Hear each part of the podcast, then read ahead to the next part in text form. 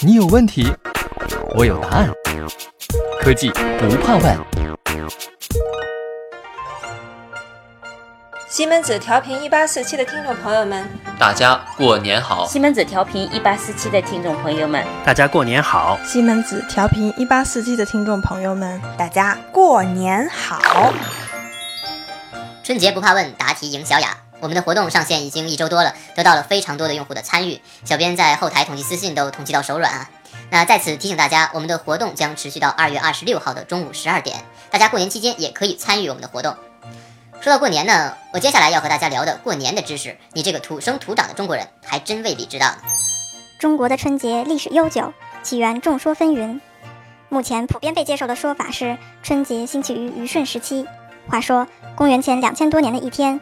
舜继承天子之位，带领着部下人员祭拜天地，从此人们就把这一天当作岁首，这就是春节的来源。而在古代，春节是不叫春节的，而叫元旦。辛亥革命后，人们采用公历纪年，所以就把公历一月一日定为元旦，农历正月初一定为春节。小时候啊，过年最开心的事儿就是放鞭炮了。爆竹在中国也快有两千年的历史了，不过在南北朝那会儿，爆竹还真的是爆竹，就是把竹子放在火里烧。然后竹子就会发出噼噼啪啪的响声，所以就叫做爆竹啦。而新年起床第一件事儿就是爆竹，这个是用来驱鬼的。之后火药出现了，人们就开始用硝石、硫磺和木炭等填充在竹筒内燃烧，于是就产生了炮仗。到了宋代，汉族民间就开始普遍用纸筒和麻裹着火药编成串做成鞭炮，意思是编在一起的炮仗。这也体现出科技的转变呀。千门万户曈曈日，总把新桃换旧符。王安石所说的桃符，就是我们今天所用的春联儿。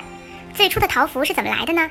据《山海经》记载，很多年以前，在东海上有座古老的杜朔山，山上有百鬼出没。神书玉律两兄弟神通广大，善于降鬼，他们会把恶鬼捆起来为民除害。但是神书和玉律的能力毕竟有限，不能除尽天下恶鬼。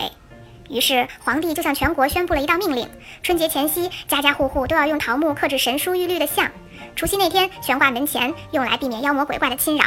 再后来，人们嫌刻木人麻烦，就直接在桃木上画两个神像，题上神书玉律的名字，在除夕下午挂在门两旁，以压邪驱鬼。这就是最初的桃符了。从初一到初七，分别是鸡日、犬日、猪日、羊日、牛日、马日和人日。因为传说女娲先用六天造出了鸡、犬、猪、羊、牛、马，然后在第七天才造出了人，所以初七为什么要上班呀？和上面的习俗比起来呢，春晚是最年轻的了。中央电视台春节联欢晚会正式开办于1983年，第一届春晚的主持人是马季、姜昆、王景瑜和刘晓庆。至今呢，春晚已经三十六年没有中断过了。不管怎么说，它已经成了我们必不可少的一道年夜饭。而科技的进步也让春晚的舞台更加丰富。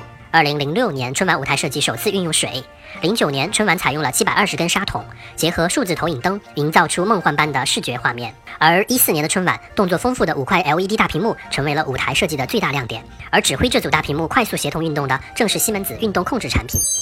过年还有很多歌谣呢，一首北京歌谣是这样唱的：小孩小孩你别馋，过了腊八就是年，腊八粥喝几天，哩哩啦啦二十三，二十三糖瓜年，二十四扫房子，二十五冻豆腐，二十六去买肉，二十七宰公鸡，二十八把面发，二十九蒸馒头，三十晚上熬一宿，初一初二满街走。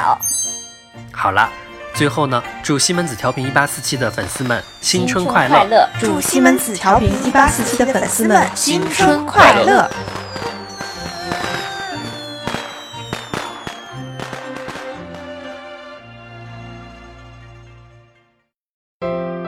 订阅科技不怕问，用知识唤醒你的耳朵。